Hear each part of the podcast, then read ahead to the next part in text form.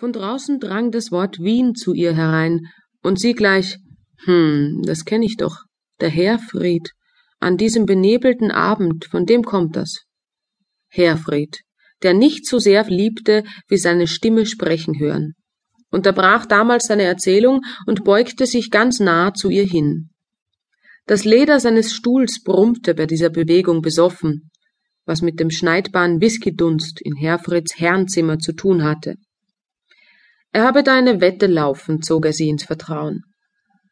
Er wollte an Leberzirrhose sterben, noch bevor ihn ein hundsordinärer Herzinfarkt niederstreckte. Dabei dürfe er nur Irish Coffee trinken, was die ganze Sache spannender mache.